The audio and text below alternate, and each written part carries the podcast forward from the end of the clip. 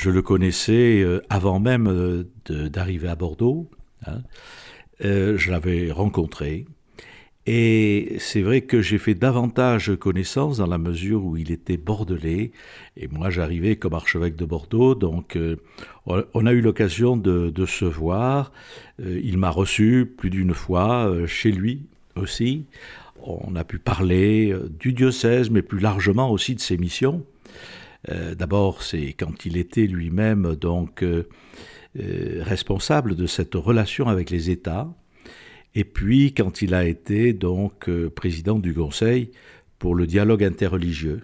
Voilà, à travers l'émission, il aimait les voyages, hein, il aimait les rencontres, là, et on a eu l'occasion souvent de parler de ces rencontres-là. Il avait la fonction de camerlingue, et le camerlingue, c'est celui aussi euh, qui euh, donc à la fois assure l'intérim mais là, il n'aura pas eu à le faire puisque le pape François est encore euh, en activité, donc n'a pas donné sa, démission.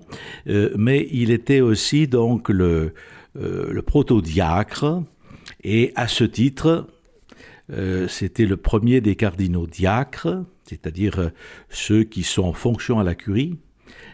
Il a annoncé donc l'élection du pape François.